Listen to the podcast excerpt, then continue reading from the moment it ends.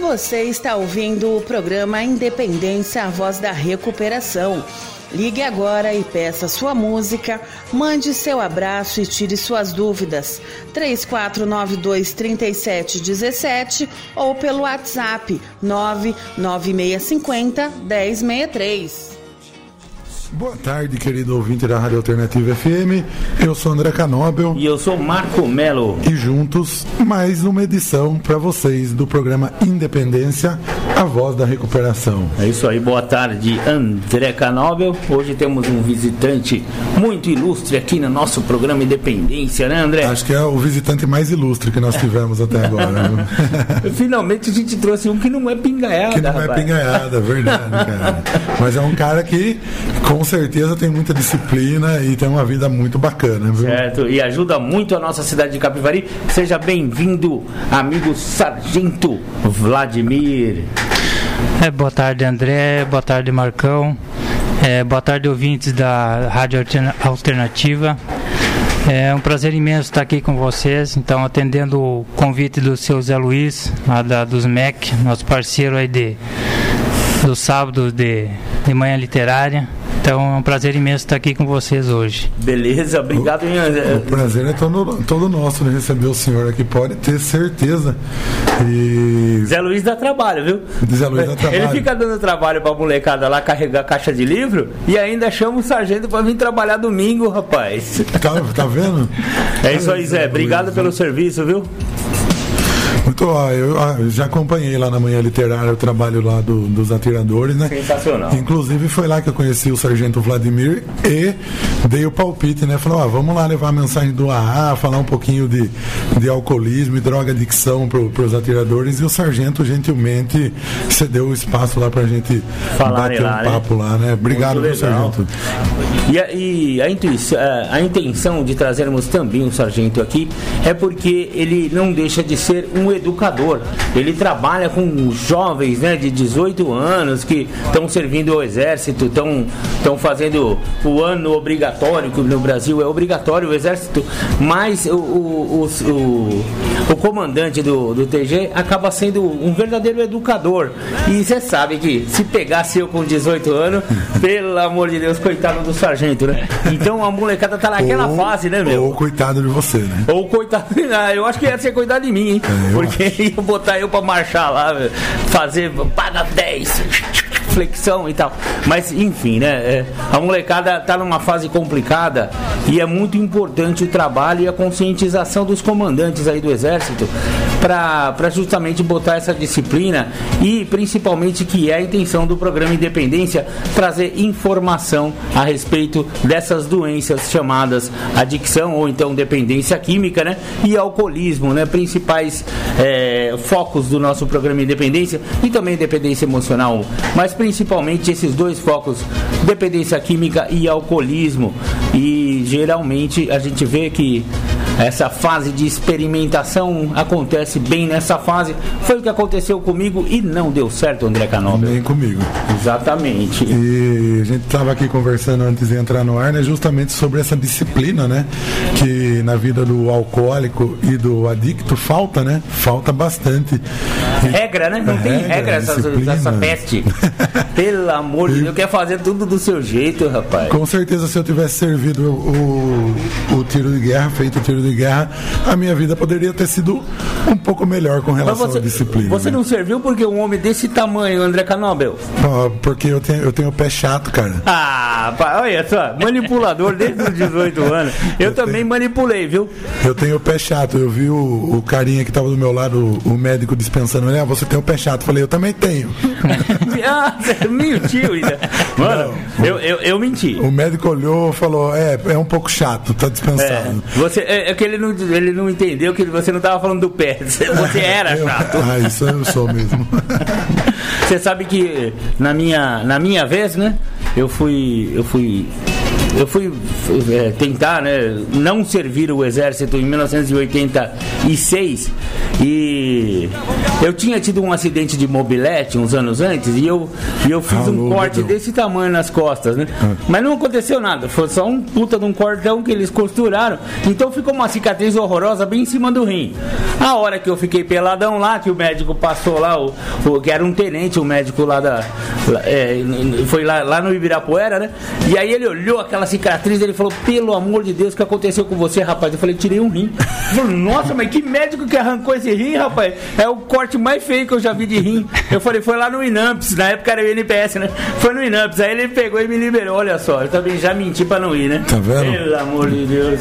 Mas vamos aproveitar o sargento aqui, vamos bater papo com ele. É. E depois a gente ouve algumas musiquinhas. Sargento, é, explica um pouquinho como funciona aí esse um ano que o jovem passa lá pelo tiro de guerra, né? O que é abordado e qual a importância que o senhor vê aí na, na vida desse jovem, tudo que é trabalhado nesse um ano aí. Fica à vontade, viu? Tá bom, obrigado. É, o jovem passa, na verdade, 10 meses comigo lá no TG, né? Ah, devia Nesse... ser um ano. É. é. mas também tem que tirar férias, né? Ah, é verdade, justo. Agora eu tava saindo lá, comentei com eles, ah, vamos fazer TFM amanhã, ah, não sei, vamos ver. Tem que tirar férias, já estou cansando também, né? Nossa Porque senhora. naturalmente a pessoa cansa, né? Chega, vai chegando o final do ano, todo mundo começa a cansar, né? Mas é um desafio bom, é uma missão que foi abraçada que que está dando resultado, acredito um bom resultado para, para os 50 atiradores que lá estão esse ano.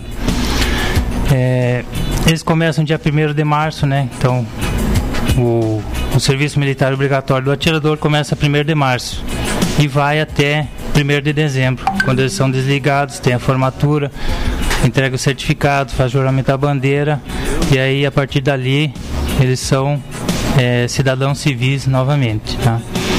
Nesse ano a gente conta com o apoio, como contou do André aí, para ajudar né, na formação cívica desses, desses jovens, tá? A função do educador hoje em dia está tá péssima, né?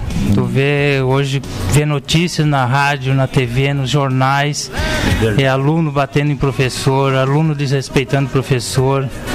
Então acredito que o jovem perdeu um pouco desse respeito pelo seu educador.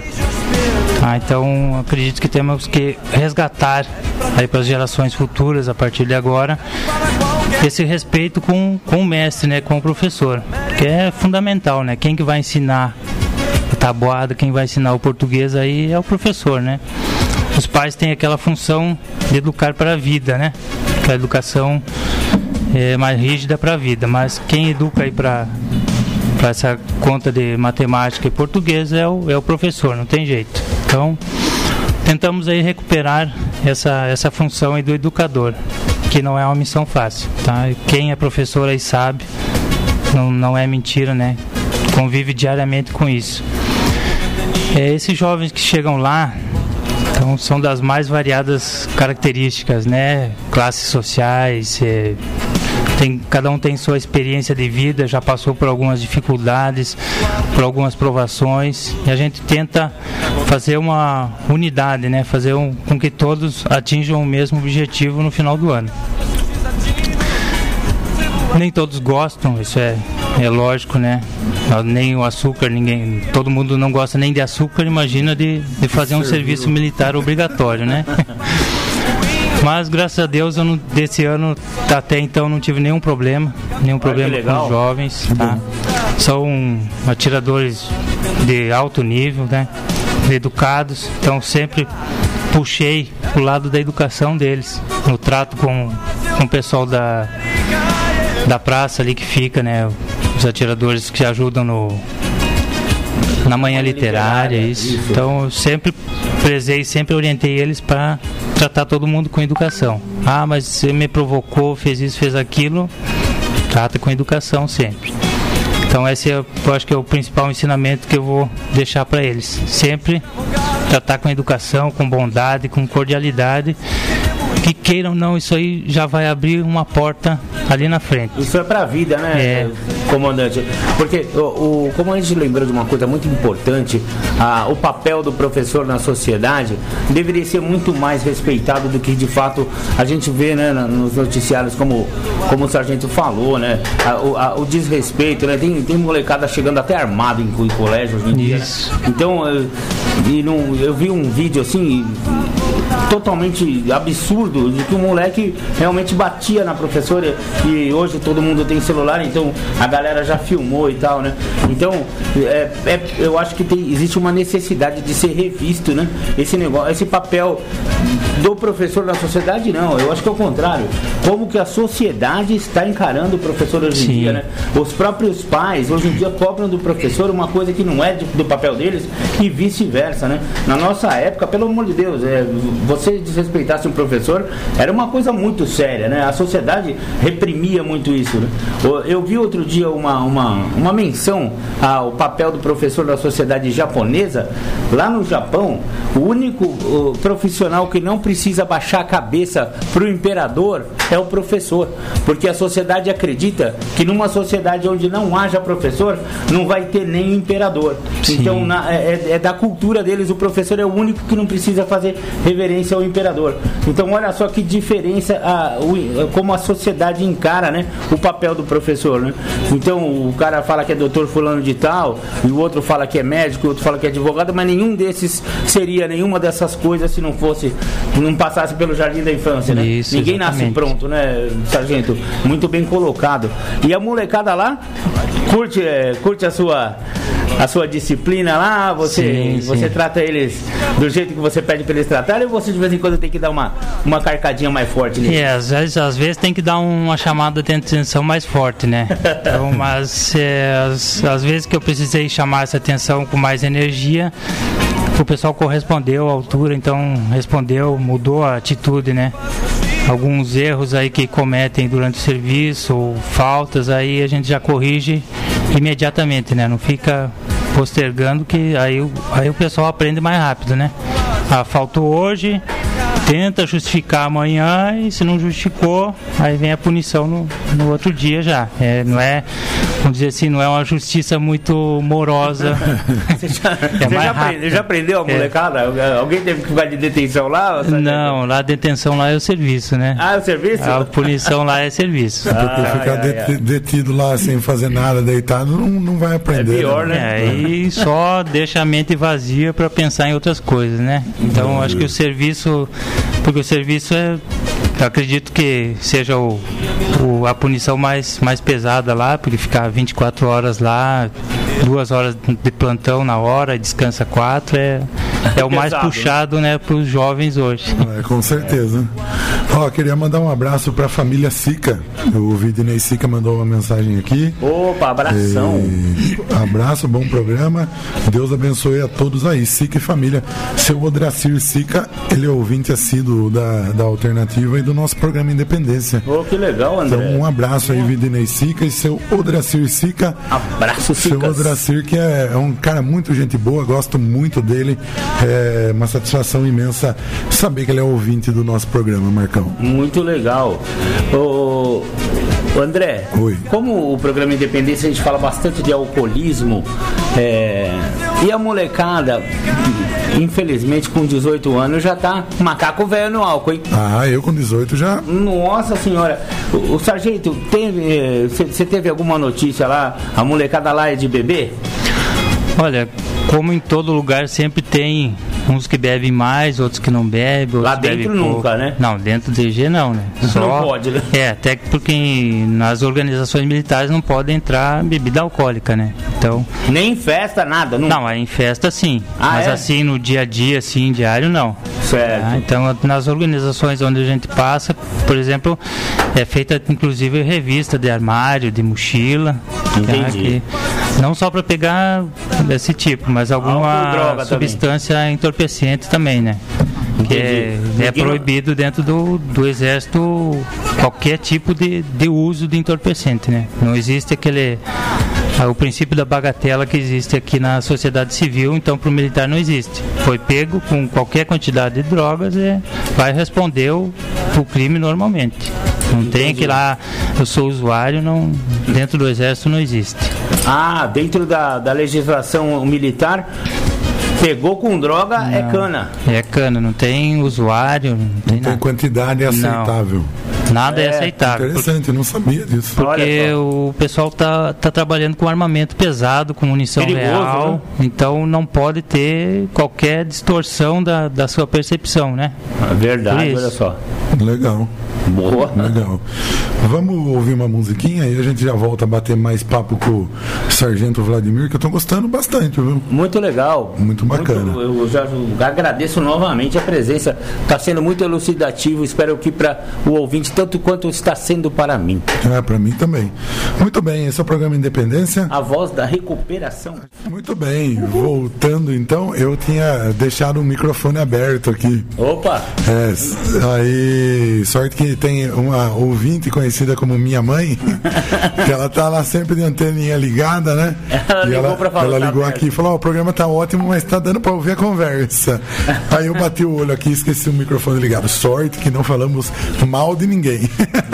Ainda bem que hoje a gente tem um, um convidado mais, mais sério, né? Porque quando tem os pinganhados aqui, no intervalo fica feio o negócio. É, ainda bem que não foi no Ainda bem que foi no dia que o sargento Vladimir tá aqui que eu esqueci o microfone aberto. Ô, sargento, e a gente recebeu uma mensagem aqui, ó. Boa tarde. Fala para o sargento mandar um abraço para quem está de para quem está de plantão aqui no TG, que estamos ouvindo vocês. Em letras maiúsculas e agradecer de pegar plantão no domingo. tá bom, um abraço aí pro pessoal que tá do serviço aí hoje, tá? É, infelizmente Alguém tem que estar de serviço, né? Felizmente ou infelizmente, né? Do meu ponto de vista, felizmente. É, para quem está, infelizmente, né? Mas é a escala, né? Então nós temos todos os atiradores aí concorrendo à escala e alguém sempre vai estar de serviço aí nesse período. Infelizmente hoje é domingo, mas certamente no próximo aí estarão, estarão em casa aí fogando, curtindo, fazendo churrasco aí, então. tomando levemente, né? Ah, moderadamente. Se depender, se depender da gente, não vai beber nada, hein? um abraço aí pra vocês aí, pessoal. Ô, sargento, e o que, que, é abordado na formação ali do atirador? Né? São matérias, disciplinas? É, o senhor puder falar um pouquinho sobre essa formação. Sim, sim. É, o, a formação do atirador, ela é bem, bem básica, né, na, na questão do da formação militar, tá? Porque o tempo, o tempo é curto, né? São duas horas por dia. Eu estava comentando com eles algum tempo atrás que o soldado de uma organização militar de, de tropa mesmo, ele fica 24 horas dentro do quartel. Então, ele tem instrução das 6 da manhã, que é alvorada, até as 22 horas, Nossa. que é a hora do silêncio. Então é uma formação muito mais puxada, muito mais mais sugada. E tem vários instrutores, não é um só que nem aqui, né? Então ele reveza, passa por vários, várias metodologias de ensino, né? Olha só. É, então eu comentei com eles, sempre parabenizo eles porque em duas horas a gente consegue tirar, vamos dizer assim, leite de pedra, né? é. Então a parte militar somente comigo, né? Então eu passo toda a parte militar com eles, a Ordem Unida, o armamento que a gente está vendo agora, tá? A formação militar mesmo. A formação cívica, eu passo alguma coisa para eles também, tá? São divididos tudo em matérias. Aí sempre conto com o apoio aí da, do André, que já foi lá também. Seu Orlando Lurial também vai seguido lá. Ei, seu ajudar Lurial, nessa... Um abraço do seu Lurial, hein? É, um abraço para ele aí. Vai sempre lá, já foi duas vezes lá também ajudar nessa formação. E, a, e as missões que vão surgindo aí durante o ano aí. É, essa manhã literária, uh, enchentes que aconteceram, apoio para a prefeitura que a gente sempre presta, uh, meio ambiente, a limpeza do, do córrego ali próximo ao TG que foi realizado. Olha que legal. E os atiradores, então, como é o serviço militar obrigatório e voluntário, tá? Então eles prestam esse apoio aí para a nossa sociedade. E eu sempre vou lembrando eles, né, para observar aquilo que os cercam, né? Que hoje o pessoal muitas vezes fica só no telefone, é, Facebook, essas coisas, aí não, não presta atenção naquilo que acontece ao redor da sua casa, ali ao redor da sua residência, na sociedade, né? Então a gente sempre vai alertando eles para observar tudo aquilo que acontece e aprender. Melhor aprender com os erros dos outros do que aprender com os nossos, né? Verdade. Então esse, esses ensinamentos que a gente vai passando. Então é, são matérias que são divididas aí para ser ministrado durante o ano e nessas duas horas aí a gente faz toda essa, essa passagem das, das disciplinas. É, deixa as portas sempre abertas aí para aqueles que quiserem dar, dar a sua contribuição tá? na formação desses jovens. Então, para quem quiser se dispor, os bombeiros também nos ajudam bastante, tá? Que legal. Dá um abraço aí para os bombeiros também, que sempre estão apoiando o TG com instrução, com apoio das instalações, quando a gente fez o, o primeiro acampamento lá também, tá? E fica aberto aí para todos, os demais profissionais aí, médicos, psicólogos, pastores, tá? Ainda vou conversar com alguns pastores ou e padres aí para ver se conseguem dar um apoio para a gente lá, ajudar nessa formação, tá? Que o índice de o índice que, que me assustou no começo do ano foi de ateus. Sério? Foi. Então nós temos, tínhamos lá no começo do ano 30% de ateus. Tá um número muito elevado. Para um, um jovens que está numa sociedade que está um pouco desvirtuada, né? Sim. Então sempre orientei eles a não, não vou converter ninguém, não vou chamar ninguém para que sejam convertidos, mas para dar aquela orientação espiritual, né? Melhorar essa condição espiritual deles também que queira ou não, faz parte do ser humano, né? Sim, com certeza, né? Então deixo aberto aí para alguém que se disponha, que tenha esse tempo, das 6 às 8, o horário é, é ruim, né? Das 6 às 8 da manhã. Mas quem se dispor aí a auxiliar, a porta, as portas lá estão sempre abertas. da manhã às 8 da manhã? Isso. Olha, que legal. É o, é o horário de instrução deles. Sabe que o, o sargento falou duas coisas aí que vem muito a calhar com o programa das Irmandades Anônimas, né? De Alcoólicos Anônimos e Narcóticos Anônimos e outras Irmandades que seguem os 12 passos, justamente de prestar atenção no que acontece à volta, né? Esquecer um pouco as redes sociais, é o que a gente sempre fala de viver só por hoje, né? Viver o hoje, esse eterno agora, né? As pessoas vivem muito ontem, né? Lamentam muito o que aconteceu, o que passou, que não pode ser mais mudado, né? Sim. E vivem na apreensão, né? No medo do desconhecido do que vem amanhã e se esquecem de viver o hoje, né? E é essa parte do, do que o sargento falou de pedir para que eles observem a sua volta, né? O presente, o que acontece. Isso é muito importante sim, mesmo, sim. né? Que por muitas vezes nós esquecemos de viver o hoje na vida da gente. E com relação a a parte religiosa, a parte de ateus, a gente poderia fazer um trabalho em cima dos três primeiros passos do, do, da programação de 12 passos com relação ao poder superior, não poderíamos? Claro, claro que poderíamos. É, porque as Irmandades Anônimas, né, a, a Irmandade de AA, né, aqui, aqui eu mais tenho contato, é, eles, eles sugerem que se acredite em um poder maior do que o próprio indivíduo, né? Um poder e superior. Um poder superior. É, só que justamente para não entrar em nenhum tipo de controvérsias, porque o alcoolismo é totalmente democrático, então ele pega crente, ele pega o católico, pega o budista, pega o ateu também, pega o agnóstico, enfim. Todas as religiões têm o mesmo índice. A incidência do alcoolismo é totalmente democrática, né? Então a Irmandade ele, ela precisa abraçar todas as religiões e inclusive aqueles que não têm religião. O Bill, que é um dos fundadores, né, um dos cofundadores do AA, ele era uma pessoa que era presbiteriana, se eu não me engano, só que ele só que ele, ele foi uma das pessoas que mais bateram nessa tecla de que a Irmandade tinha que ser laica, né? Uma Irmandade que, que tinha que abraçar todas as religiões justamente por essa natureza democrática do alcoolismo, né? E, e ele só que a sugestão de se acreditar em um poder maior que você, o ateu que chega no AA, geralmente, com a prática do programa, em algum momento ele vai começar a entender que existe alguma coisa maior do que ele. No começo ele pode ter brigado com Deus. Aliás, a maioria dos alcoólicos arrebentados, é. todos ferrados aí, eles brigaram com Deus, né? A grande verdade é essa. Foram para o fundo do poço ou estão na sarjeta. E a culpa é pensa, sempre é, de Deus. Lógico, a culpa é de de Deus. Por que, por que, que deixou eu cair aqui nessa é. sarjeta aqui? Por que eu que caí. a cabeça? Ah, aliás, eu conheço um, um, um, companheiro que fala muito disso. Vou mandar até um abraço para ele agora, seu Noel, né? Que brigou com Deus, né? o, o, o Belzinho da 15, ou então Ligeirinho, né? Que agora estão chamando ele de outra. Ah, Pavãozinho, né? É. A família dele está chamando ele de Pavãozinho. Seu Noel, um abraço para você. Eu vou, é, vou, vou aproveitar a sua partilha. Eu sei que ele vai me autorizar, porque ele tinha esse sentimento de que, pô, no caso dele era Jesus, né? Ô Jesus, por que, que você me deixou cair aqui? Mas quem bebeu foi Jesus? não. Não foi, Jesus não bebe.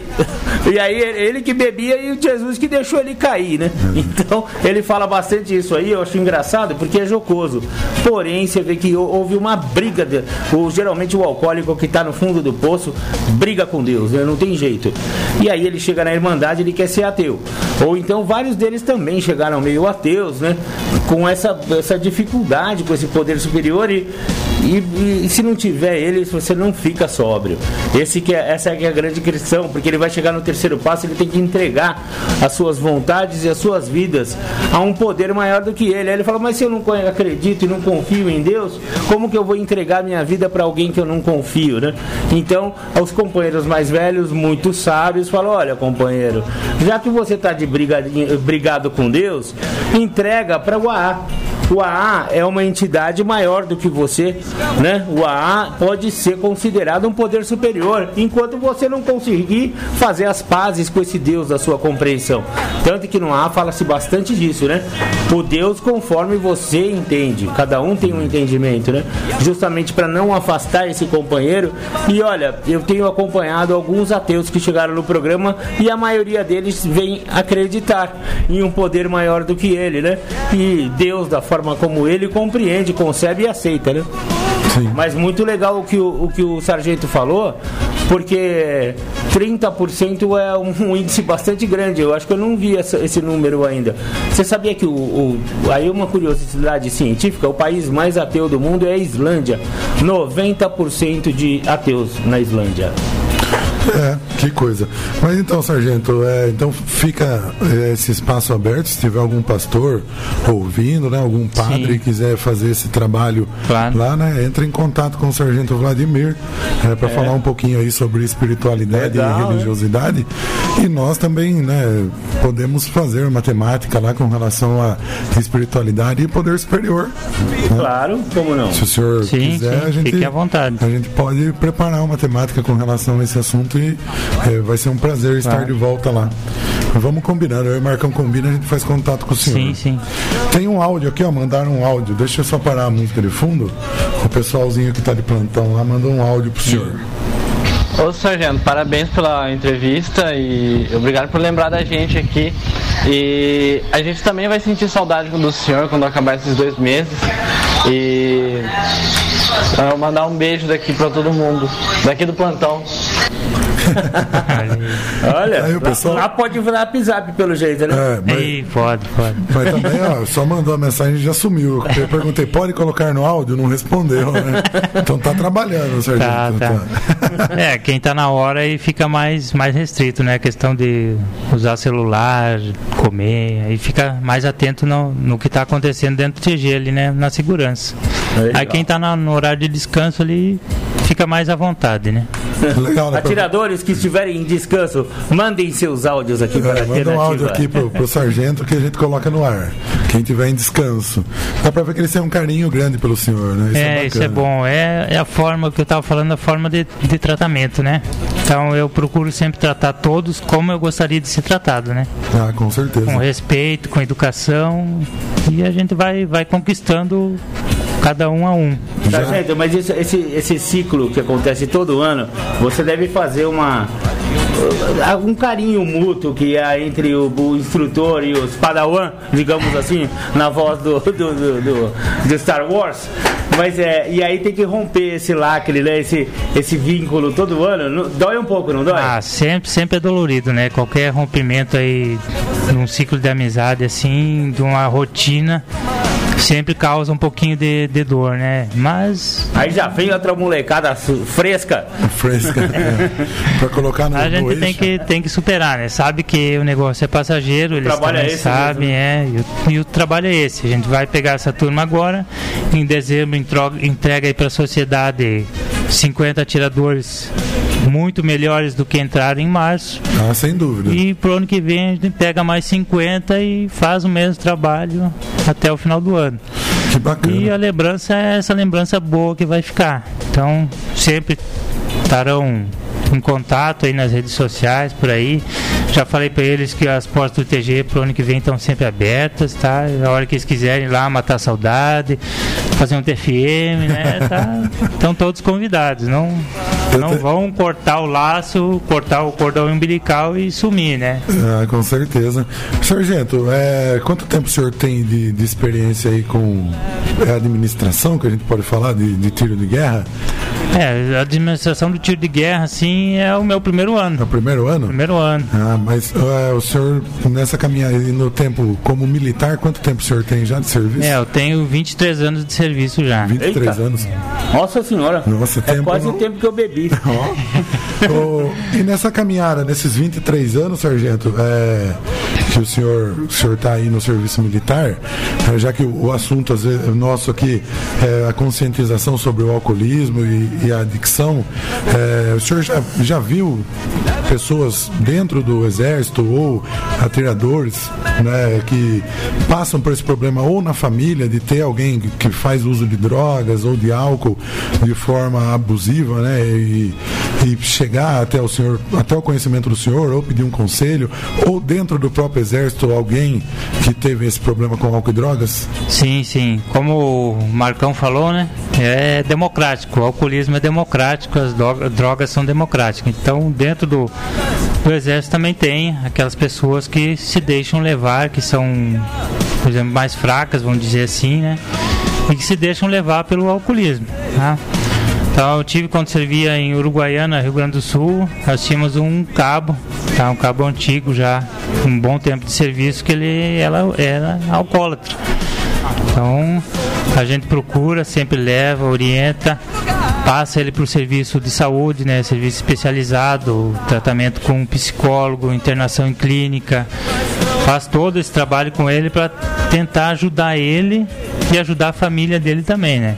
Ah, ah, só porque ele bebe, ah, vamos excluir ele, vamos deixar ele de lado, não. Então a gente pega ele e vai trabalhar em cima dele para tentar corrigir ele, ajudar ele a superar essa, esse alcoolismo, essa, esse uso de drogas, né? É, porque no entendimento dos médicos hoje em dia, e também é o mesmo entendimento da- das Irmandades Anônimas, a A, a NA, etc., é, é uma doença, né? O alcoolismo e a drogadição é- são doenças, é, a pessoa tem predisposição, então, e acomete um décimo da população. Cada 10 que começarem a beber recreativamente, um deles vai atingir o problema é, já crônico, né? A síndrome da dependência química. É de 10 para 1. Simples É. assim. É como se pegasse o, o fuzil lá. Não, mas não pode ser porque tem que ser um fuzil de tambor. Não existe, né? Fuzil de tambor com 10 balas, botar uma lá e girar. É uma roleta russa com essa proporção. Quem que é louco de né, fazer um negócio desse? Tem uns loucos aí, mas.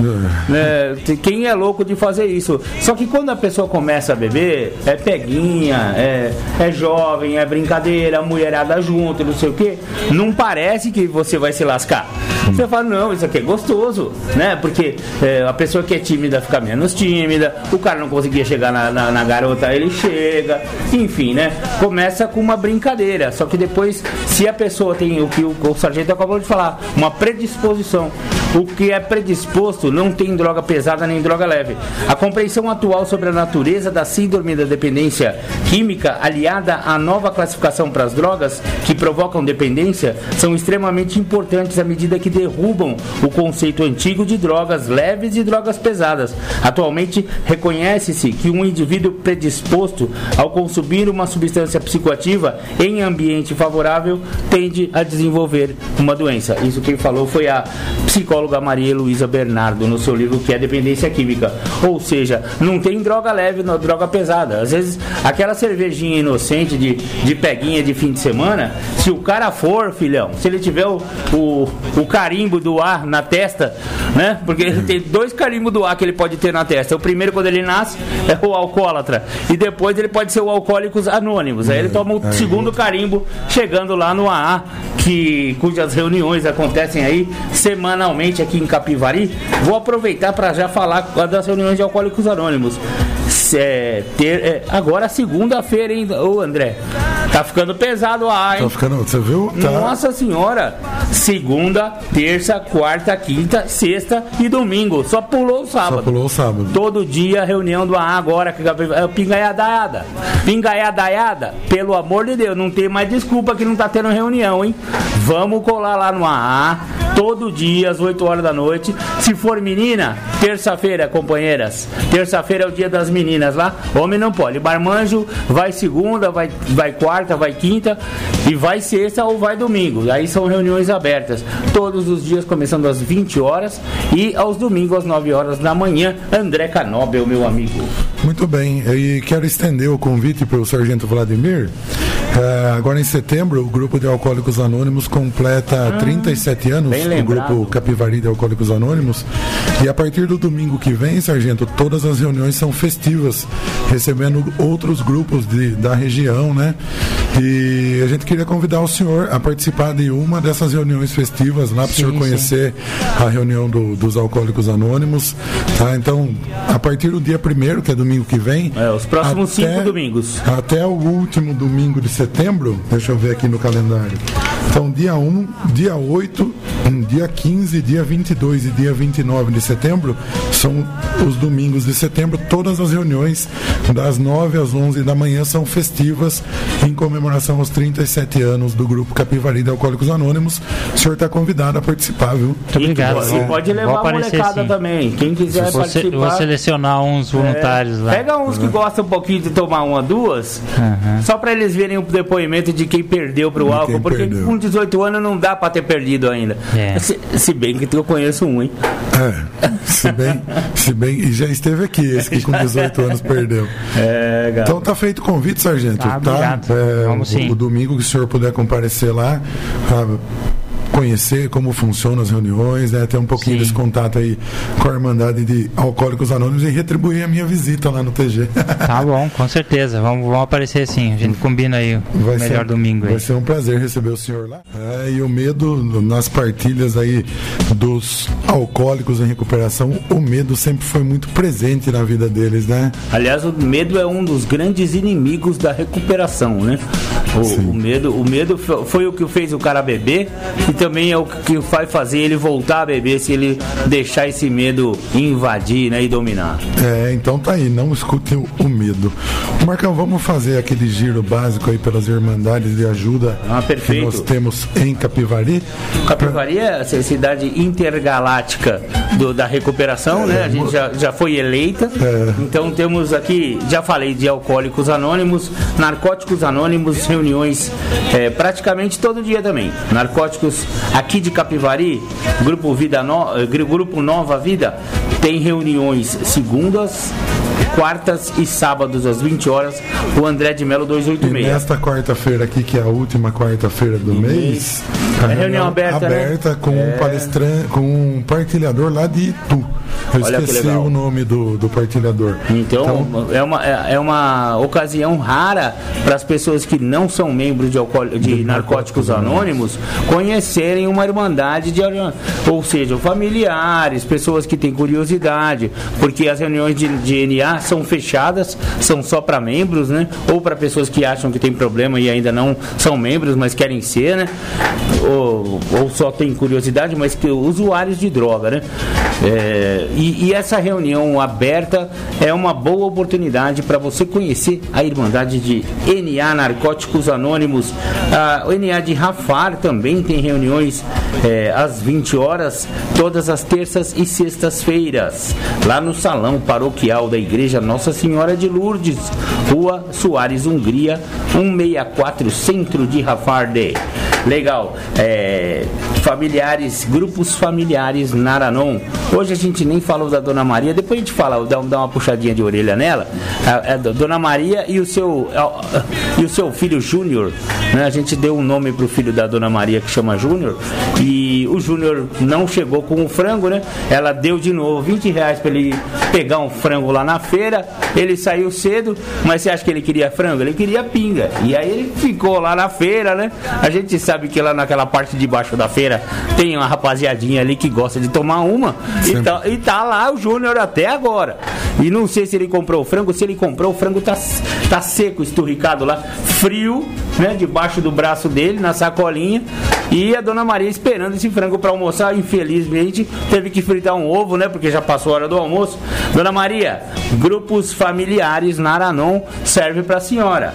Aqui, é daqui a pouco, aqui no Pão de Açúcar, bairro Pão de Açúcar, na rua Doutor João Adolfo Stein, reuniões de Naranon, é, às 15 horas. Então dá tempo, são 14 horas agora, 15 horas dá tempo da senhora chegar lá no Naranon. E também reuniões todas as quintas-feiras às 20 horas. Grupos familiares Alanon, para familiares de alcoólicos, né, ou alcoólatras, se vocês preferirem. É, os grupos familiares Alanon, reuniões às terças-feiras às 20 horas e domingo às 9 horas da manhã. Aliás, às terças-feiras, é, tá mais cedo, né, André? O Alanon tá 19h30 ainda. Às 19h30 nas terças-feiras, sim. Falei errado aqui, eu tinha anotado 20 horas, mas mudou o horário do Alanon. É um pouquinho mais cedo, pessoal. Vai lá que vai ter um cafezinho para tomar com as companheiras lá do Alanon. Temos reuniões da Pastoral da Sobriedade aqui em Capivari. É, a Pastoral da Sobriedade é uma irmandade de 12 passos também, é um incentivo da Igreja Católica. Então, as reuniões da Pastoral da Sobriedade fica, é, acontecem lá na Igreja São Benedito, Rua Doutor Rodrigues Alves, número 50, todas as segundas-feiras às 19h30. E por fim, para acabar com as reuniões de semanais das Irmandades, Neuróticos Anônimos, todos os sábados às 15 horas, Rua Doutor o doutor nenhum, é, Rua André de Melo 286, reuniões de neuróticos também, maravilhosa Irmandade, presente aqui na capital intergaláctica da recuperação Capivari City. Muito bem. Vamos voltar a bater papo com o nosso visitante. Nem falo convidado, porque convidado é muito formal, né? Mas é uma visita agradável que a gente está recebendo aqui do sargento do TG 02011, aqui de Capivari, o sargento Vladimir, viu? 02011? 02011. É a intimidade do André. Você acha que eu estava fazendo o que aqui na internet? Pesquisando. Brincadeira, eu sei que é o TG 02011 e é um, um dos mais antigos do Brasil, não é, sargento? Isso, é, já completou o seu centenário em 2017. Nossa Eu? senhora! Eu sei. 102 anos já. Lá em Guarulhos, é, que a minha noiva ela é de lá, eu tava eu tava lá outro dia e falei que eu sou de Capivari e alguém lá em Guarulhos, eu não lembro quem foi, falou para mim: "O Capivari tem o tiro de guerra mais antigo do Brasil". Eu falei: "Não sei se é o mais antigo, mas é um dos mais". Olha só, hein? É, exatamente. Começou ali no coleginho, né? Onde hoje é a Praça Central, né? Olha só. Começou com 603, né? O TG 603. Aí depois mudou para 015, né? 02015 e agora, ultimamente aí a última denominação 02011. E o que significa o 02011? É, o 02 quer dizer que é da segunda região, da região de São Paulo, tá? Então Ah. cada região, o exército divide o Brasil em regiões, né? Aqui é 02. Aqui é a segunda região, né? 02. Então, o TG é o tiro de guerra, 02. A 011 é, é, é dentro da, das Micro-região. cidades, né? Micro-regiões, digamos assim. Ah, que legal. Que legal. Ah, vivendo e aprendendo, hein? Sargento, já teve a seletiva para os atiradores do, do, do próximo ano? Já conheceu aí os seus filhos por, por 10 meses? Futuros padawans. Já sim, André. Então, semana do dia 14 a, de, 14 a 19 de, de agosto, a gente realizou a, a seleção geral, né? Dos jovens da classe de 2001, tá? Que se alistaram aí até dia 28 de junho desse ano, tá? É, tivemos a oportunidade aí de conversar com o pessoal que, que passou por lá, tá? E digo, é um novo desafio para o ano que vem.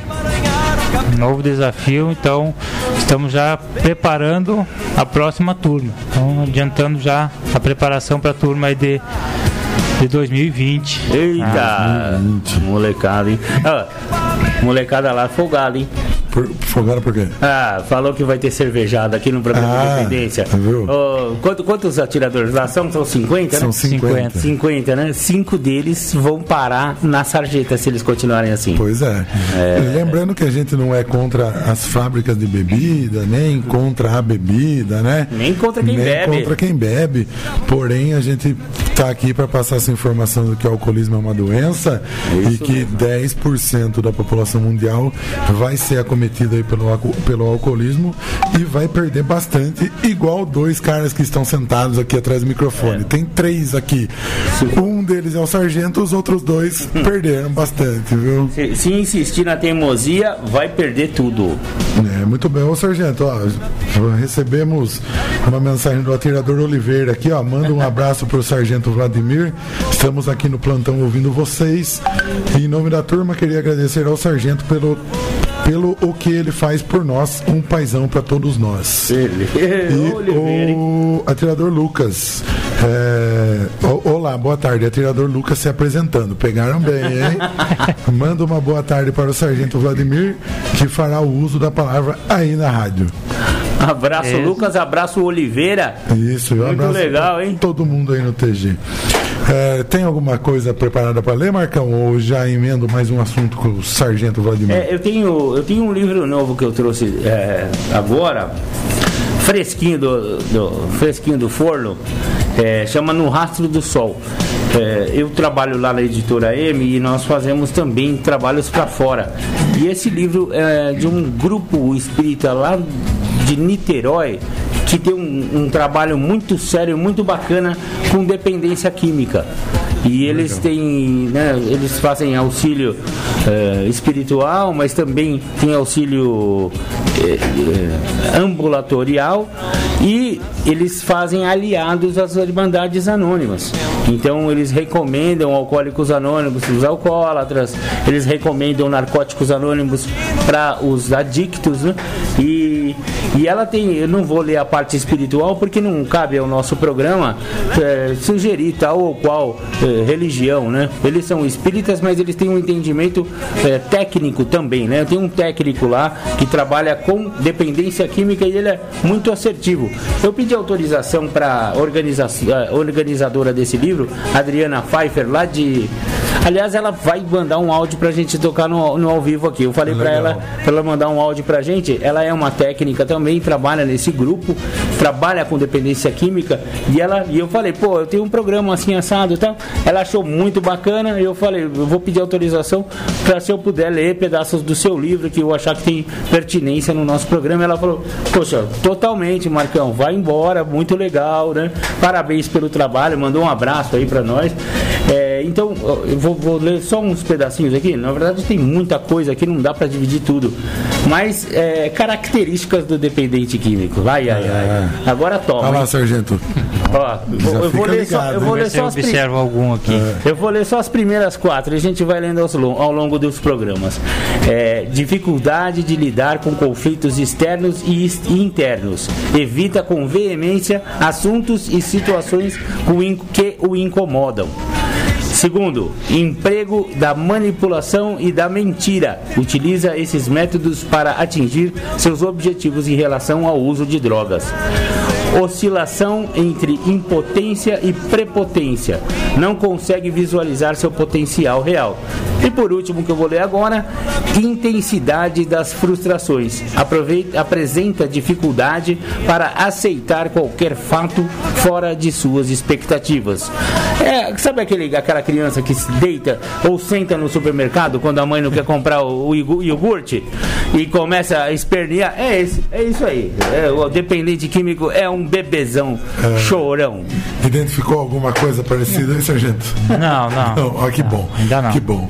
Ô, Sargento, conta um pouquinho pra gente da trajetória do senhor aí dentro do serviço militar, né? A gente vê que o senhor, ó, 23 anos, eu não imaginei que o senhor tinha tudo isso aí já de carreira militar. Cara de moleque, né? É, por quantos anos o senhor tem? 41. 41, nossa. Tá conservado no O álcool. serviço militar conserva as pessoas, cara. Parece que tem 25, rapaz. Parece, pô, parece mais novo do que eu. Sargento, conta um pouquinho pra gente então aí ó, é, a trajetória do senhor dentro do serviço militar até vir parar aqui em Capivari. Tá bom. Vamos lá então, André. Vamos lembrar um pouco da história aí, né? Eita. É, incorporei como soldado, recruta, né, em, em 1996, lá em Uruguaiana. Então, sempre vivi numa cidade pequena também. Hoje Olha. tem cerca de 5, 6 mil habitantes, então é uma cidade bem pequena, pacata, tranquila. Vivia na, na roça, né, no interior, trabalhando, estudando. E me alistei, né? Tá- Tava fazendo o curso técnico e no ano me formei e me alistei, né? Sabe, o que que eu vou fazer? Vamos, vamos experimentar, né? Conhecer, né? Então, O que o jovem tem hoje muitas vezes é o medo, né, do desco- desconhecido, né? Ah, o TG um fala mal, outro fala bem, que o que prevalece geralmente é o que fala mal, né? Ah, teve uma experiência desagradável, o cara passa aquela informação adiante que é ruim, mas muitas vezes não é. Então fui, tá? servi um ano de recruta, aí me destaquei, aí incorporei, eh, enganjei, né? no Próximo ano. E naquele ano que eu enganjei, eu fiz o concurso para ESA, né? Para Escola de Sargentos. Olha que legal. E tive a sorte aí da felicidade de ser aprovado. Então, em 98, eu fiz o, o curso de formação de sargentos na Escola de Sargento das Armas em Três Corações, aqui em Minas Gerais. Eu me formei no final do ano, aí segui destino para Uruguaiana, né? Servi por quatro anos lá no, no regimento de cavalaria. A partir daí, servi mais 10 anos no Mato Grosso do Sul, em Bela Vista, né? Voltei para Uruguaiana novamente, quando conheci a minha esposa hoje, onde nasceu minha filha, a Pietra. Depois retornei para o Mato Grosso do Sul de novo, só que aí Ponta Porã, na divisa com o Paraguai, lá o Pedro Ram Cabaleiro. Fiquei três anos lá, lá nasceu meu filho, né, em Dourados, Pedro Luiz. E dali a gente passou três anos em Brasília, e de Brasília veio para cá. Olha só. Nossa, rodou. Tem um, Roda aí. um conhecimento ali, uma trajetória ali do Rio Grande do Sul, Mato Grosso do Sul e Distrito Federal. Nunca tinha servido para esse lado mais da costa aqui brasileira, né? Até porque, inclusive por causa do medo do desconhecido, todo mundo fala: ah, São Paulo é ruim, São Paulo é violento, Rio de Janeiro nem pensar. Então sempre evitei para esse lado. Mas como agora é tiro de guerra, aí comecei a conversar com o pessoal, tinha mais experiência, já tinha servido. Não, o interior de São Paulo é bom, vai tranquilo, sem medo, pode ir, que não tem erro, é tudo tranquilo, gente boa lá. E estamos aqui. E não é diferente não do que falaram. Veio parar em Capivari, hein, na cidade. É tranquilo. Na capital Tranquilo. intergaláctica. tranquilo demais, né? O povo acolhedor, o povo tranquilo, Legal. cordeiro, né? E estamos aí. Daqui aí não sei para onde vamos agora. O senhor permanece mais um ano em Capivari.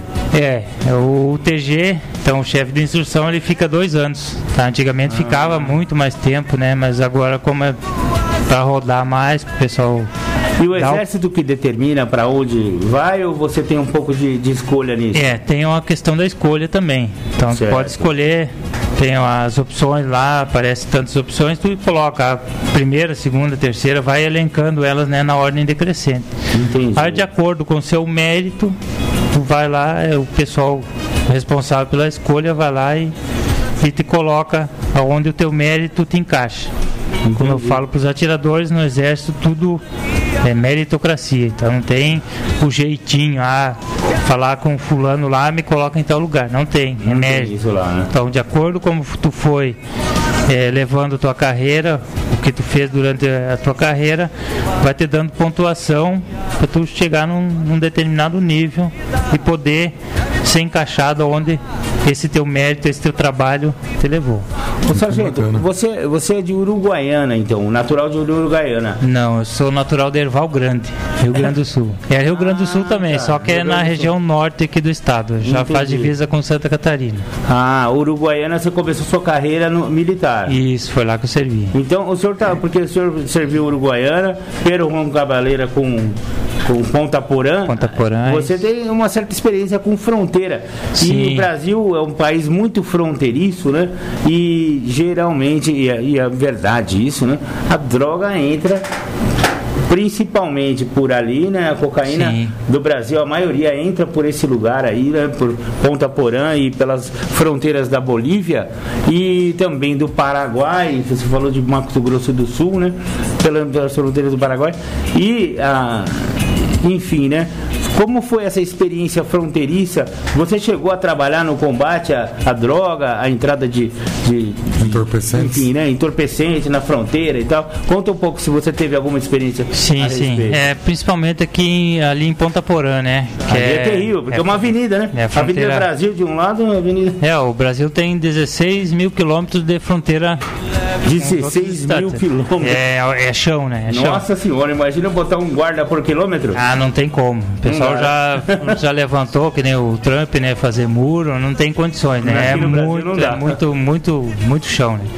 Então Ponta Porã tem esse problema que é a fronteira seca. Então, tu tá no meio da rua, de um lado é Brasil, do outro é Paraguai. Então, e o trânsito ali é livre, não tem vamos dizer assim, é humanamente impossível tu controlar quem entra e quem sai, o que leva e o que traz, não tem como controlar. Então dentro do quartel teve muito problema com, com drogas, tá? Teve bastante, muito auto de prisão em flagrante, pessoal processado.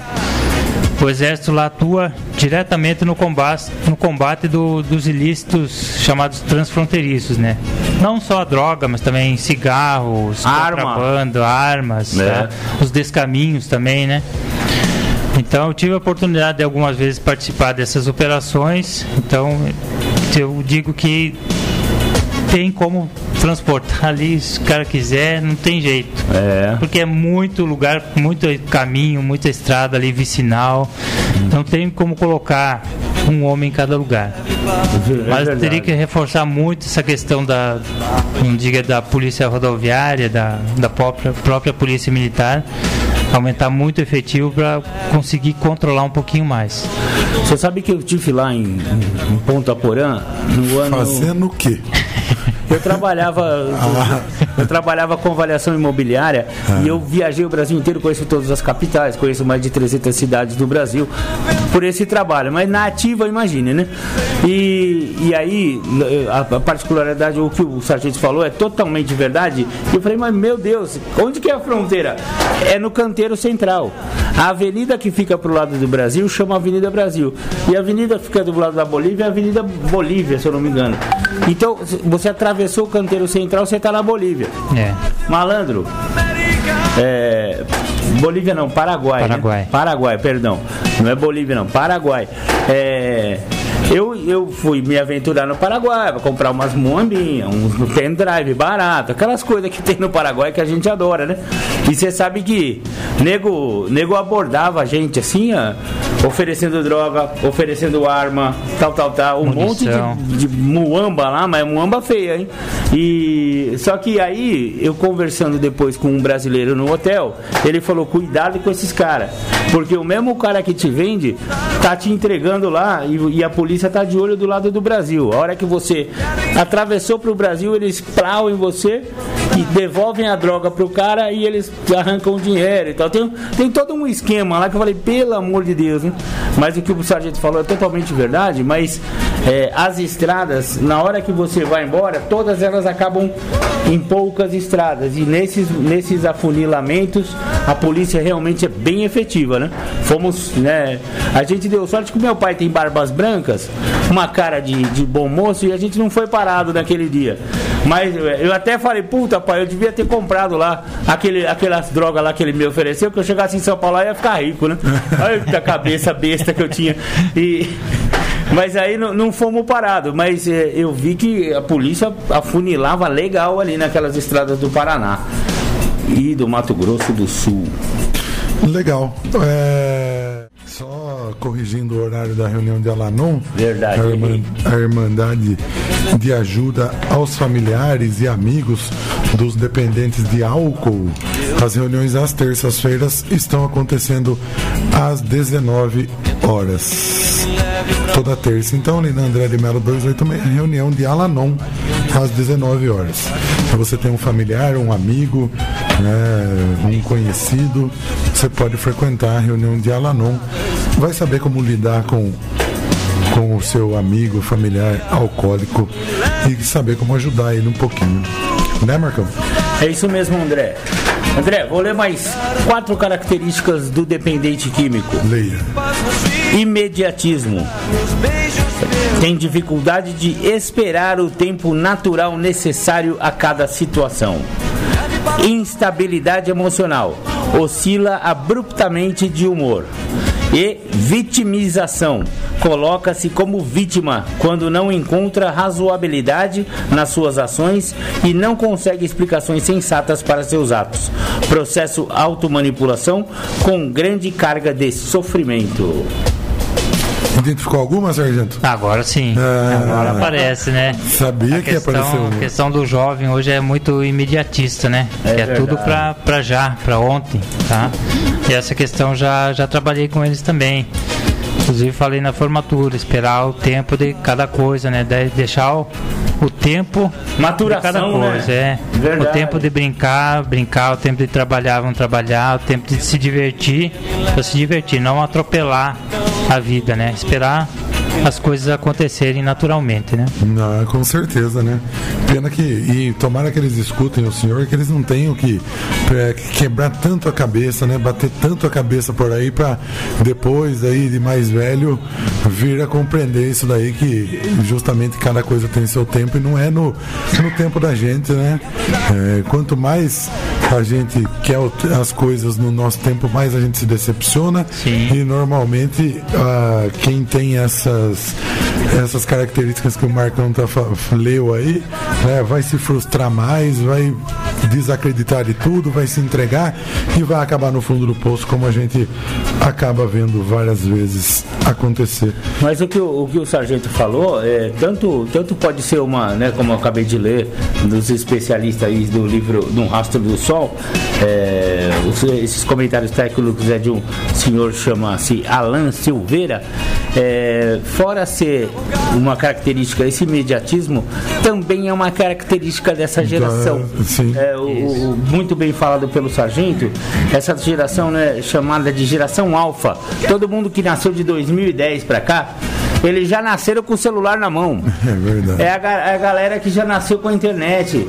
Ele, ó, eu conheço um cara que ele não consegue ouvir uma música até o fim no carro. Se anda no carro do rapaz, ele ouve 30 segundos a um minuto da música, aí ele passa pra próxima. Eu falei, mas acabou.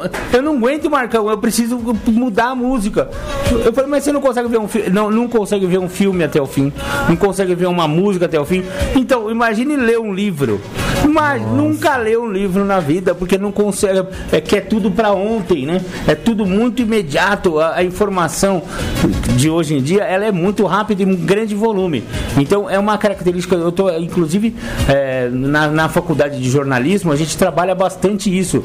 Os, os meios de comunicação via internet, os sites, os blogs e tal, os jornalistas eles têm que ser muito sucintos. E você já tem que dar toda a informação no primeiro parágrafo, porque o moleque não vai ler o segundo. Ele vai ler o primeiro, então você já tem que falar. Então, se você estiver dando uma notícia, é o que eles falam de pirâmide invertida. Já dê toda a notícia.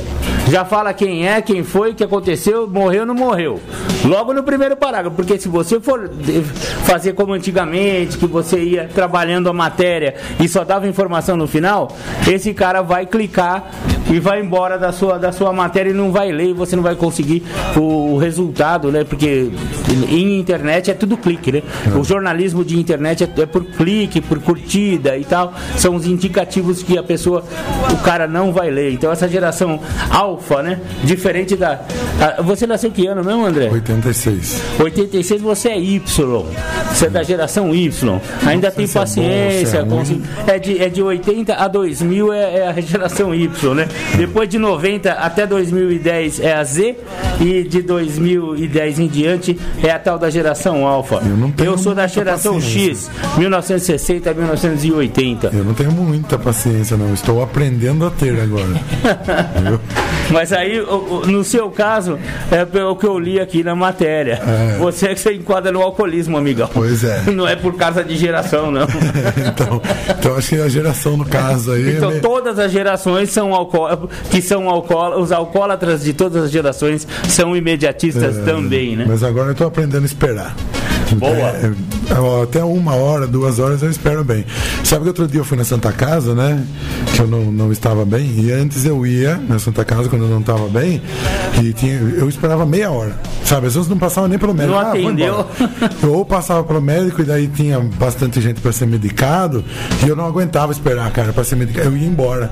Sabe? E agora não, agora eu vou, eu sento. Se tem uma televisãozinha para assistir, eu assisto. Se o celular tá no bolso, eu mexo no celular, senão eu fico ali, sabe? Sento, Meditando. espero, meditando. Sento, espero o meu o tempo para chegar a minha vez. Ó que evolução. E não sofro. E eu vejo as pessoas do lado, nossa, que demora. Sofrendo. Sentou 10 minutos, chegou, chegou duas horas depois que eu, eu tô ali há duas horas esperando e a pessoa faz 10 minutos, mas não chama logo? Por isso que não funcionam as coisas, porque não sei o que lá. e hoje eu não sofro mais desse mal. Hoje eu consigo sentar e aguardar chegar a minha vez tranquilamente. Sei como é. Pra mim, quanto mais demorar, melhor. Eu tô com um monte de livro aqui pra ler. Ah, viu?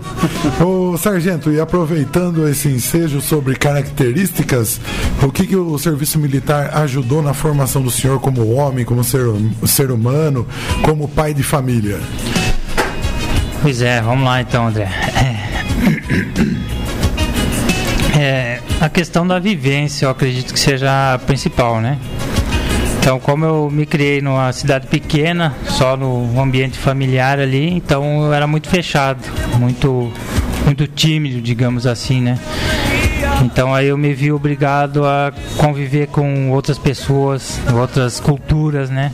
Então tinha carioca, tinha paulista, tinha nordestino, tinha pessoal da Amazônia, Mato Grosso do Sul. Então a gente vai convivendo com outras culturas, aprendendo, sempre aprendendo, né? Eu sempre fui muito observador, né?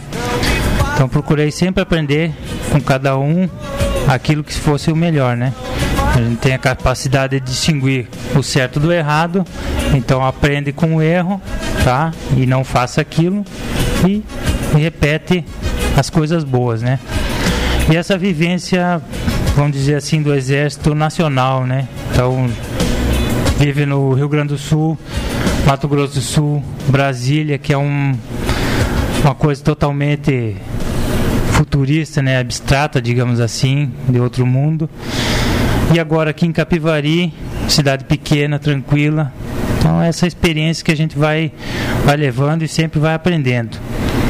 A questão dos filhos aí, digamos assim, melhor para criar seria uma cidade pequena, né? Eu, do meu ponto de vista, vejo isso, né? Então tem toda a estrutura, a infraestrutura necessária, com escolas, com colégios, bons colégios, né? É, Então eu vejo que o serviço militar me ajudou muito nessa questão de desenvolvimento pessoal. né? Temos a experiência de, como já falamos aqui, de, de drogas, de alcoolismo, a gente vai, vai sempre superando, passando essas experiências adiante. Já falei com os atiradores sobre isso também. Falei com eles sobre o imediatismo também, falei bastante. Questão do Facebook também falei bastante, não ficar só clicando ali, mandando para frente. O pessoal lê só o título da nem às vezes nem chega no parágrafo, né? É só o título ali já manda para frente, né? E a partir do momento que ele mandou aquilo para frente, ele se torna um responsável por aquela, aquela notícia, é. É. coautor, né? Verdade. Então, para ter muita atenção quanto a isso, que aquilo pode voltar uma maldade para eles, tá? E é isso aí, eu acho que a gente vai, vai sempre aprendendo, né? A vida é um constante aprendizado, tá? Cada dia é uma experiência nova, cada dia é um, um problema novo, uma solução nova. E vamos levando nossa vida aí da melhor maneira que a gente consegue. Sabe o que eu percebo no Sargento Vladimir? Não sei se eh, ele disfarça bem, né? Mas é uma pessoa serena, né? Sereno. Você vê tranquilo, tranquilo centrado, sereno, né? Tava pensando nisso mesmo. Você viu que ele, ele era uma pessoa tímida e, eu achava que, todo mundo tinha a mesma solução que a minha. Ah, eu também. É tímido, toma uma. Carca uma em cima que acaba tímido. Não, ó, tem gente que não precisa carcar Não uma, precisa, rapaz. É, o, É bom o o álcool diz que é o lubrificante social, né? Então, Lubrificante lubrificante social é ótimo. É, mas ó, é uma pessoa serena, é agradável conversar com ele, É. né? Transmite uma, uma, uma linha assim, é centrado. Quem pensa que o programa Obrigado. Independência só traz só traz tranqueira? Estamos aqui com a presença do Sargento Vladimir, instrutor do TG 02011. Marcão, tem mais alguma coisa para ler para os nossos ouvintes? Preparada aí? Eu tô, eu tô com um monte de características aqui dos dependentes Prossiga, químicos. prossiga. E depois eu tenho primeiro as características e depois são os mecanismos de defesa. Putz, grila, esse rapaz, esses rapazes são fogo. né? Lê, lê mais, mais características e na volta a gente lê o mecanismo de defesa me interessa, hein? Então, eu, eu terminei em vitima- vitimização, né? E agora procrastinação de planos e projetos. Eu acho que fui eu que inventei isso. Pro- procra- Procrastinação de planos e projetos não consegue concluí-los. Esta característica está muitas vezes ligada à dificuldade de perceber as suas reais possibilidades. Mais uma ca- característica é a indisciplina. Tem dificuldades em aceitar autoridade e regras. Eu acho que foi por isso que eu não fiz o TG. Eu também. É, e por, vou, vou ler mais uma: código de valores confuso e, de- e deturpado. Por ocasião do uso, infringe regras em que ele próprio acredita tem comportamentos que considera inaceitáveis. Identificou mais alguma, Sargento? É, pode ver pela leitura aí que é uma sequência de ações, né? A- E uma leva a outra, né, uma Sargento? sempre leva a outra, né? Pra imediatismo, procrastinação, né? E essa, essa última aí que eu não lembro. Indisciplina. Indisciplina. Isso, indisciplina no exército. É, o- é, o cidadão- O indisciplinado, o indisciplinado no exército não consegue sobreviver, não. É né? difícil, tem uma vida mais difícil, né? Nossa senhora. Então o imediatista, se ele vai realizar algum projeto, ele já começa, pô, não vai dar certo, isso vai demorar, já começa a procrastinar, né? E faltou a disciplina para ele levar aquela, aquela sequência de, de ações até conseguir realizar o, o objetivo dele, né? Pode ver que é tudo uma sequência de, de ações, né? André, você sabe que eu conheci um cara que era tão imediatista Ah. que aí. E ele era meio loucão, né? Aí tal, a gente na balada, aquele negócio de, de mulherada, não sei o que e tal. Aí eu via ele num conflito interno, né? Eu falei, "Mas o que aconteceu, né? Você não deu certo ali, co- conversando com a menina? Ele falou, rapaz, eu sou tão imediatista que dentro da minha cabeça eu já casei com ela, já não deu certo o casamento e eu já separei. E eu já tava bravo aqui porque eu tinha separado da mulher, rapaz. Que louco. que doente. Muito bem, vamos ouvir mais uma musiquinha, a gente volta bater mais um papinho com o Sargento Vladimir, ler mais alguma. Aí depois nós vamos ler os mecanismos de defesa, né? Essa eu acho que a, a, a, a Thaís tá, tá- tá curiosa com os mecanismos de defesa também, hein, cara. Ah, será? Ah, a propósito, um beijo pra Thaís, minha noiva, tá lá em casa com a minha Já mãe. ia esquecer, né? É, não, não ia esquecer, né? Mas é que eu aproveitei a deixa, já que você tocou no, no nome dela. Olha, que Aí- seda, rapaz. E já, Liso e- que nem ele você tocou, você tocou no nome dela, eu lembrei de mandar um beijo pra ela e abriu espaço pro sargento mandar eh, considerações e né? lembranças pra esposa dele também, né? Senão vai ficar bravo com o senhor, Ela, né? ela tá ouvindo, sargento? Tá, tá ouvindo. Eita, fala pra ela que eu tô gravando, se ela quiser eu mando depois. Tá bom, com certeza. Então tá aí, como que é o nome da esposa do senhor? É Paloma. Então, Paloma. Paloma, um beijo um aí pra. Paloma aí, pra Pietra, Pedro Luiz, a dona Neiva aí. É, pessoal que tá escutando aí, um abraço aí pra todo mundo. É, lembrando aí do Lucas também, do, do Oliveira, né? Quase que eu ia esquecendo deles, né? Então são. Estão entre os melhores atiradores aí que eu tenho esse ano. Então, um Legal. abração pra eles aí, tudo é bom aí. Nos vemos amanhã. É, é isso aí. Amanhã que hora, Sargento? Amanhã às 6 horas. 6 da manhã. É, calma aquela vez. Segundona.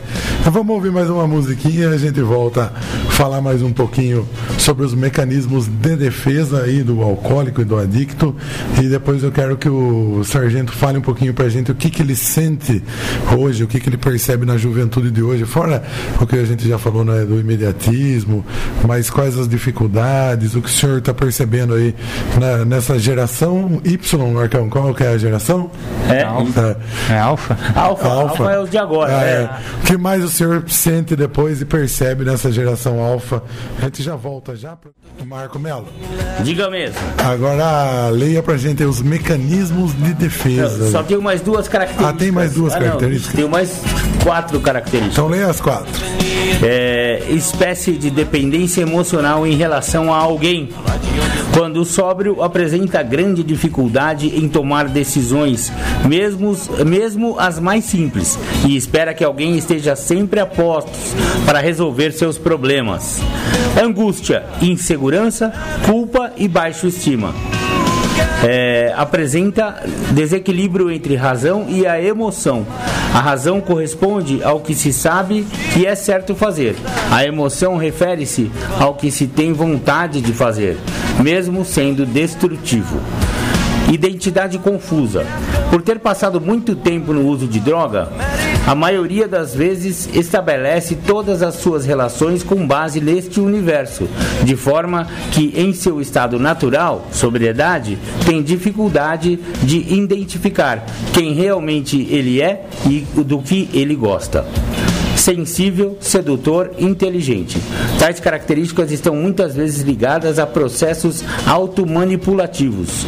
E a última característica é a vivência do prazer, que insiste em fazer somente o que lhe traz para prazer, fugindo da realidade. Depois os mecanismos. Depois os mecanismos. Sargento, é, essas características, lógico, não estão sempre presentes só em quem é usuário de droga ou de álcool, né, mas às vezes por causa de uma dependência emocional, ou enfim, por causa da geração alfa. né. O que o senhor tem, o que o senhor identificou nesse tempo de trabalho do senhor com jovens, o que, que o senhor identifica ou dessas características, ou quais as maiores dificuldades que o senhor enfrenta ou, e percebe nesses jovens de hoje? Fora o imediatismo que o senhor já comentou, é, qual a dificuldade nessa relação de trabalho, de instrução com os jovens hoje? Lá, André. Então, vamos falar aqui o que, o que eu observo, o que, que eu penso, né? Então, na questão dos jovens, conversando com eles ali, que cara, sou um misto de, de pai, psicólogo, médico, professor, instrutor. Engraçado, E às né? vezes sou sargento ali também. Nas horas vagas. vago. É, nas horas vagas sou sargento. Então, o que tu identifica no jovem hoje em dia é uma carência muito grande. Então, o jovem está muito carente. Ah, existem diversos fatores. Vamos dizer um, questão familiar, que é o principal. Não vou pregar a Bíblia, mas na Bíblia diz que a base de tudo é a família, né? A base da sociedade é a família. É a célula mater, né? É, e por anos aí nós vimos as famílias sendo degradadas. Nada contra ninguém, nenhuma opção sexual, nada, mas as famílias foram, foram sendo degradadas. Foram saindo daquilo que era, digamos assim, óbvio, né? O natural, né? Natural, é, natural. É, então, o jovem de hoje é aquele jovem que passou por essa transformação. Tá? Muitos sentem falta do pai, muitos não têm, alguns não conhecem o pai, tá? só tem convivência com a mãe, outros só têm convivência com o pai, tá? outros nem com o pai nem com a mãe. Então essa Olha. questão interfere muito na formação do jovem, demais. Então a criança ela tem que ter um, a mãe ali para passar a mão, para fazer aquela correção da educação diária e o pai para chegar corrigindo mais forte, né? Então eles perdem esse esse parâmetro aí de, de vivência, né? Então acho que esse é o principal problema aí que a gente vê no jovem de hoje em dia, essa carência, essa falta de às vezes de limites, né? Que diz que a mãe e o pai corrigem, a avó vai lá e e destrói a, a, a, correção, né? Então aqueles que são criados com nada contra, né? Cada um tem a sua a sua vivência, o seu problema, mas isso aí é uma situação que é recorrente. A gente viu nos jovens deste ano e aqueles que eu entrevistei ali nesse período de, de agosto, né, na semana retrasada, observa que é, a situação é mais ou menos parecida. Então eu comento com os meus atiradores lá, é, aprender com o que passaram, aprendam. Ah, eu passo, não, não foi bom a minha infância, senti falta do meu pai, eu senti falta da minha mãe, dos dois, ou de um dos dois. Então aprendam com aqueles, com aqueles erros e bola para frente, tem que seguir a vida. Então aprendam, superem. Ah, mas eu não consigo superar sozinho. Procure ajuda, procure assistência, assistência social da prefeitura está aí, né, do estado. Então procurem ajuda. Ah, eu preciso de ajuda porque eu não consigo superar esse, esse trauma. E isso aí, se não superar, vai atrapalhar a vida dele até o final. Daqui a pouco ele está envolvido com, com álcool, Daqui ah. a pouco ele está envolvido com drogas. Álcool e droga é o final é. de tudo isso aí, viu? Então ele tem essa carência, ele não consegue superar. Aí alguém oferece alguma coisa para ele, ah, toma isso aqui que, que vai te melhorar. Aí aquele prazer imediato, né? Imediatamente esquece de todo o problema. Então sempre procurem ajuda.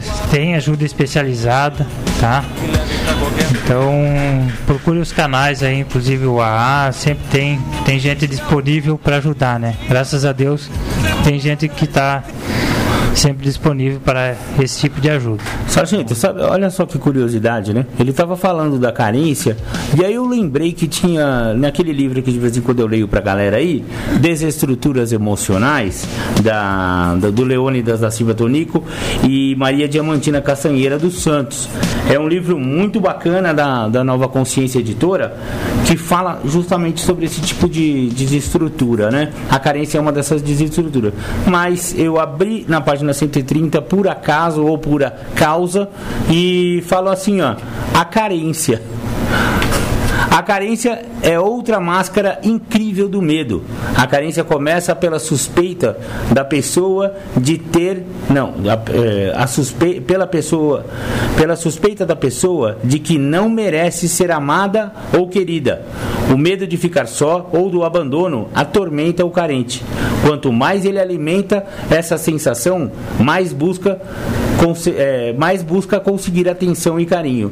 O paradoxal dessa procura é que o carente, movida pela necessidade de conseguir a atenção do outro, modifica seu comportamento, exagerando no seu apego, nas atitudes de carinho torna-se pegajoso, invasivo e, ao invés de aproximar, afasta as pessoas pretendentes, amigos ou parentes.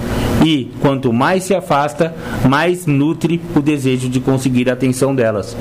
Olha que, que ciclo vicioso, né? Quanto mais carente, mais precisa de carinho e mais fica, torna pegajoso, ninguém gosta de ninguém pegajoso, meu, sai pra lá e ele fica mais carente e vai alimentando essa, essa desestrutura emocional.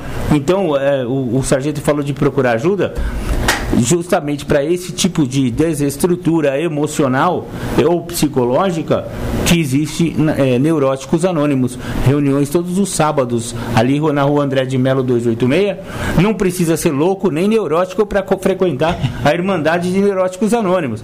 É um lugar de 12 passos, é um lugar que se fala de si. A pessoa é, vai encontrar outras pessoas que têm essas mesmas dificuldades e não parece, mas essa terapia de espelho funciona, galera. Os 12 passos passos são milagrosos para esse tipo de desestrutura emocional, alguma carência afetiva. É, o sargento falou né, de, de, de, famílias desestruturadas que não tem um pai, não tem uma mãe, ou não tem os dois. E, e isso traz realmente marcas indeléveis na, na alma da pessoa. A pessoa fica realmente com uma uma, quem não tem um trauma de infância, né? Uma coisa mal resolvida, e isso vai sendo arrastado para a vida inteira, né? E quanto mais maior o segredo, maior a doença. E o segredo de 12 passos é justamente essa terapia de espelho, é expor isso e à luz da, do, da exposição a doença diminui e muito, né? Então, Neuróticos Anônimos, sábados às 15 horas, seu nome vai ser preservado no mais profundo anonimato. Ninguém vai ficar sabendo que você foi lá. Pode ir lá, galera. É tranquilo. Muito bem. É, temos 10 minutos de programa Independência ainda. Legal. Eu vou tocar aquela música do The Flanders, Tempos Felizes, que você gosta. Gosto muito e dessa música. a gente volta aí para ah, os mecanismos de defesa. A gente volta Vamos. para ler os mecanismos de defesa Legal. e para o sargento deixar uma mensagem aí para os jovens de hoje e a gente encerra aí, ó, Marcão a partir das 15 horas ele entra aqui no ar com o programa Tardes Sônicas. Isso mesmo, André. Obrigado. Até as Até às 17 horas. muita música boa. Escutei semana passada, escutei inteirinho, hein? Só assando uma pedrada. carninha, viu? e o sargento, a gente vai convidar o sargento para um churrasco ainda. Opa, hein? já tá convidado. Aquele churrasco gaúcho, hein? É, a gente, a gente é meio interesseiro, né? A gente tá convidando ele pra ele cozinhar. Olha que É. convidador. Ele mãe. convidado para comer um churrasco Ah, lá não. Casa, pra, quando for inaugurar o Recanto do Guerreiro, mas ele, ele manja mais de churrasco do Ele que veio falar uma receita de picanha que eu nunca ouvi falar, Então, rapaz. Vai ter que fazer. Vai ter que cozinhar. Programa Independência. A voz da recuperação. Legal. Marcão, dá tempo de você ler aí pra gente alguns mecanismos de defesa do alcoólico, do adicto. Vamos ler. O, o, o primeiro mecanismo de defesa é o mais conhecido, é o da negação. Negar as situações que envolvem o químico e a própria dependência é o objetivo psíquico dos mecanismos de defesa. Então a primeira coisa que o nego fala é: tá usando droga, João? Não. Não. Júnior, você bebeu de novo, né? Não, mãe. Imagina, eu fui comprar o frango. Então, o negação é o primeiro, né? É, a segunda é justificação. Justifica os seus erros e condutas em situações perfeitamente evitáveis. Minimização. Diminui as situações sérias relativas ao uso do químico com o objetivo de reaproximação das mesmas. Genera- generalização. Apesar das evidências de suas dificuldades em relação ao químico, em seu discurso inclui-se no grupo dos que alegam fazer uso apenas recreativo da droga. Essa é a generalização. Desfocalização. Atribui a causas secundárias, geralmente em situações que envolvem outras pessoas, seu consumo e dependência, tirando de si o foco dos problemas que lhe ocorrem. Essa daí é aquela, né, eh, fa- famosa cortina de fumaça, né? Mano, você não acha que você tá bebendo muito? Não, mas olha ele como ele bebe o dobro de mim, não sei o quê. E, e seu irmão? entendeu? Ou então joga na própria pessoa. Eu adorava fazer isso. Quando, quando foi ver, a pessoa, "Ué, o que, que adianta? Eu bebo muito, mas você é um filho da mãe, você faz isso, você faz aquilo. Eu jogava tudo na cara, tirava o foco de mim e boa, já, já tomava mais uma. Eita! Desfocalização, então, é também um mecanismo de defesa. Depois temos mais uma, duas, três, quatro, cinco, seis, sete mecanismos. Se não der pra hoje, a gente lê nos Nos próximos. Independência a gente lê. Eu hoje não faço mais nada disso, viu? Nem eu. É. Sargento Vladimir, é, foi um prazer receber o senhor aqui. Aprendi bastante, viu, nesse nosso bate-papo. Me identifico. Eu, é, sempre que o senhor quiser vir participar aqui do programa Independência, sempre que tiver que dar algum recado do TG, fique, é, use aqui como um espaço aberto aí para ser a, a voz do senhor aí, né? E gostaria que o senhor deixasse uma mensagem para os nossos ouvintes, para o jovem de hoje, né? É, a palavra é do senhor. Obrigado, André. Obrigado, Marcão. Tamo junto. É, foi um prazer, foi meu também. Como eu falei antes aqui, duas horas se passaram aqui, parece que foram dez minutos. Legal. É um papo agradável, que conversa boa, assunto interessante, né? A gente nem vê o tempo passar. É, agradeço aos ouvintes aí pela, pela paciência também, né? De ouvir duas horas aí. É um recado aí para minha esposa aí, prepara o café que eu já vou chegar aí. É, um abraço aí para os atiradores aí, tá? Vamos seguir na luta, né? Tem mais até dezembro, aí tem dois, três meses ainda. Tá? o tempo passa muito rápido, então vamos aproveitar cada momento. Tá? E a mensagem aí para os demais jovens aí que estão no, no sistema aí do serviço militar obrigatório é também deem, um tempo ao, ao, seu tempo, tá? Cada coisa no seu tempo. Vamos conversando, ainda em janeiro eles retornam, tá? A gente conversa mais individualizado com um tempinho maior. É, mas vamos, vamos fazer o que tem que fazer. Não adianta. O tiro de guerra não vai sumir, não vai desaparecer, vai continuar ali. Eu sou um passageiro aqui também, então em seguida vou embora, vem outro, mas a rotina, o serviço militar ele vai seguir. Então, não tenham medo, tá? Não é nenhum bicho de sete cabeças, tá? Tudo que vocês vão aprender, eu vou ensinar lá no decorrer desse tempo de instrução. O único a única coisa que eu, que eu peço é que sejam pontuais, tá? Tem que estar lá às 6 horas é. da manhã. Para muitos é uma, é uma dificuldade, é um desafio, mas acreditem, para mim também é. Porque além de, de cuidar do TG, além de cuidar da instrução dessas duas horas, depois eu cumpro o expediente normal no TG, tenho a parte burocrática para fazer, e de noite tenho que dar atenção para minhas crianças, para minha esposa, tenho que fazer as coisas da casa, tenho que ajudar em casa também. E não é diferente para todo mundo. Então, não é nenhum mistério, nenhum bicho de sete cabeças. Vamos fazer o, o TG, aqueles que são mais voluntários com certeza serão mais destacados, tá? Irão na frente. Mas é para todo mundo. Então, nasceu do sexo masculino, completou 18 anos, a próxima sequência é o alistamento para conseguir o seu certificado militar, né? Ou de dispensa ou de reservista que é um pré-requisito para muitas outras coisas. Emprego, pegar passaporte, viajar para fora. Quem precisa passaporte não tira ser comprovante de quitação com o serviço militar. Ser candidato a qualquer tipo de cargo, né? candidato né? eletivo. eletivo concurso público concurso também público, não pode é. ser empossado se não tiver quitação com o serviço militar. A questão do emprego também, ele não consegue ser registrado, né? Carteira é assinada, bonitinho ali, conforme manda a lei. faculdade também, gente tive que apresentar esse documento Isso, na minha faculdade. Exatamente. É. Então, nasceu do século masculino, 18 anos, serviço militar obrigatório. É uma. E nos vemos aí em janeiro, com certeza. Temos mais esse final de ano ainda para desempenhar aí no tiro de guerra. Aí o ano que vem, uma nova turma aí, já com o apoio desses que passaram esse ano, já se dispuseram a me ajudar ano que vem. Então, estamos aí. E aqueles que já passaram pelo TG também, os mais antigos aí do ano passado, retrasado.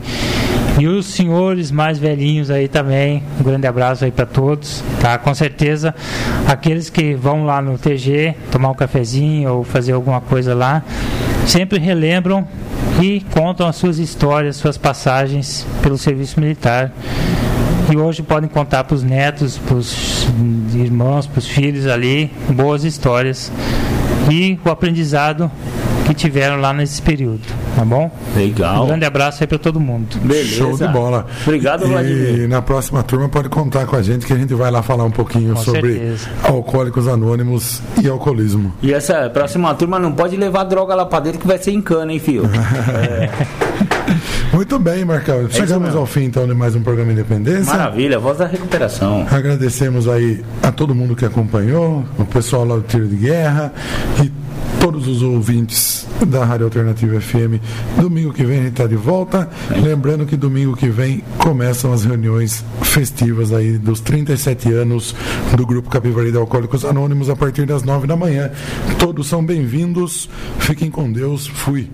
Valeu, André. Obrigado. Um abraço a todos os ouvintes.